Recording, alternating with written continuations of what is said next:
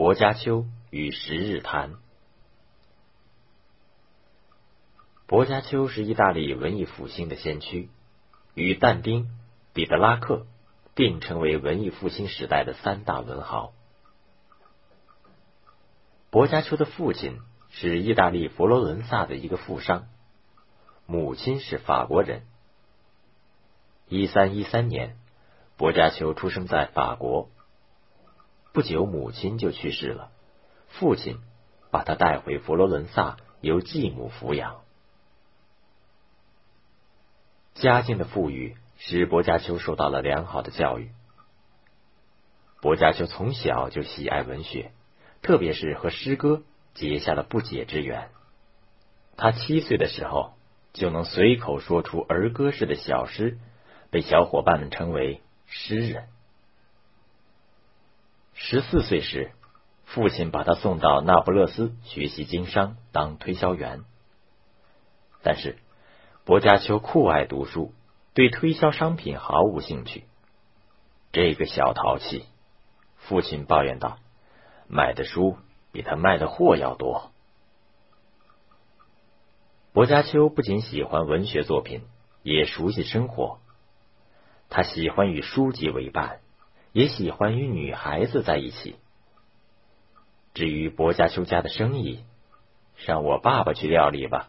他的血管里流着金黄色的液体，我的血可是红的。父亲没有能把儿子培养成商人，失望之余，决心让他成为律师，便把他送进那不勒斯大学。薄伽丘对法律课程感到厌烦。当时，学校里大多数学生在但丁的影响下，都在探讨地狱、炼狱和天堂的奥秘。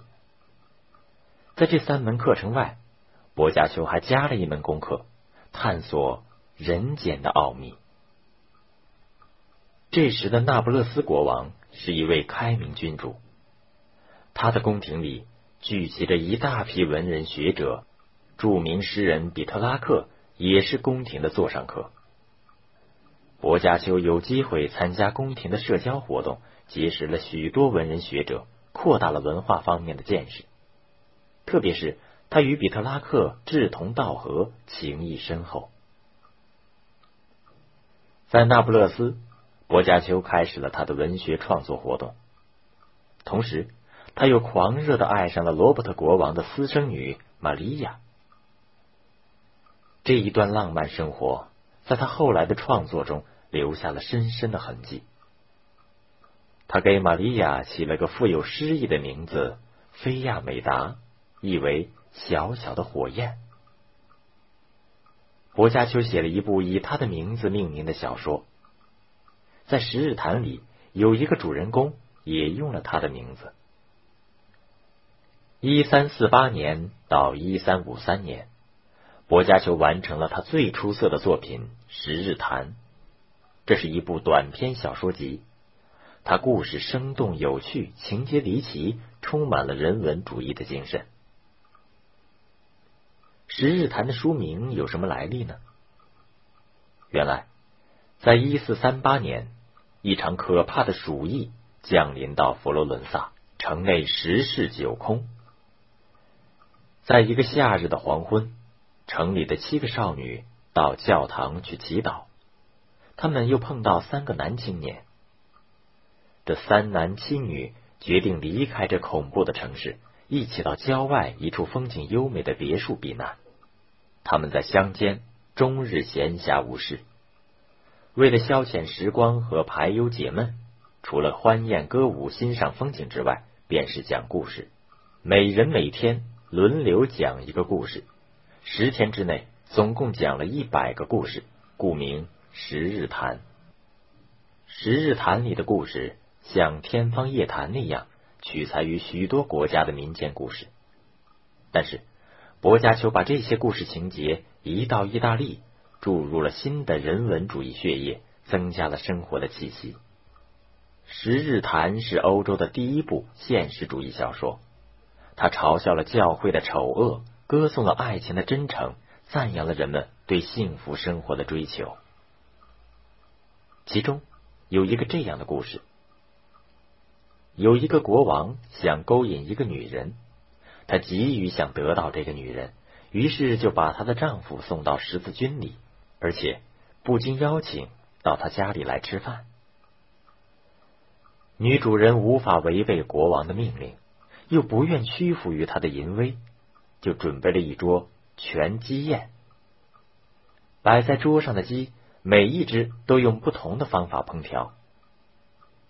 当国王看到满桌的鸡没有其他菜时，感到很诧异。夫人，你们这里除了鸡就没有别的食品了吗？有的，陛下。但是天下的女人也像鸡一样，尽管穿着不同的衣服，其实都是一样的。国王明白了他的意思，立刻。回到了自己妻子的身边。还有一个犹太人亚伯拉罕的故事。有个商人叫亚伯拉罕，他诚实可靠。亚伯拉罕是犹太教徒，他的朋友杨诺想让他改信基督教。杨诺对亚伯拉罕说：“只有信基督教，死了以后才不会下地狱受罪。”亚伯拉罕表示，他只信仰自己的宗教，不愿意改变信仰。几天后，杨诺又来劝说亚伯拉罕改信基督教。亚伯拉罕经不起好朋友的相劝，同意改变信仰，做个基督教徒。但是在这以前，亚伯拉罕说：“我要到罗马去一趟，去见见教皇和红衣主教，看看他们的作风。”如果他们的所作所为比犹太教神圣和高明，我就改信基督教；否则，我还是信奉我的犹太教。杨诺听了十分不安，我算是前功尽弃了。他自言自语道：“如果亚伯拉罕到了罗马，看到教士们的种种罪恶，他不仅不肯做基督徒，即使是个基督徒，也要改信犹太教了。”所以，杨诺就劝他不要去罗马，说是路途遥远，要花不少钱。但亚伯拉罕决心已定。亚伯拉罕骑马来到罗马，开始观察教皇和红衣主教们的言行，也仔细的了解教士们的日常生活。他惊奇的发现，教会里的人上上下下都在干坏事。他们搜刮钱财、敲诈勒索、买卖人口、迷恋美色，无恶不作。他们不仅拿普通人的血做交易，甚至也拿基督徒的血做交易。亚伯拉罕认清了基督教会的罪恶本质后，就回到家乡。合乎逻辑的结尾，应该是这犹太人从此远离基督徒。但是，薄伽丘最后。来了个惊人之笔，把一则故事变成了一篇杰作。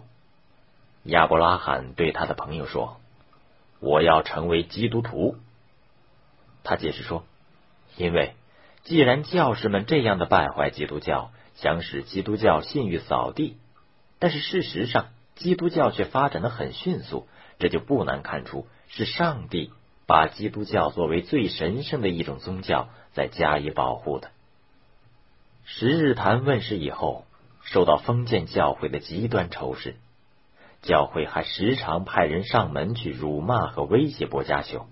他有一次愤怒极了，甚至想把所有的著作，包括十日谈，全部烧毁。幸好他的朋友比特拉克苦苦相劝，十日谈才得以留存至今。一三七四年，比特拉克去世。伯家就非常悲痛，忧郁成疾。第二年，这位文学大师也与世长辞了。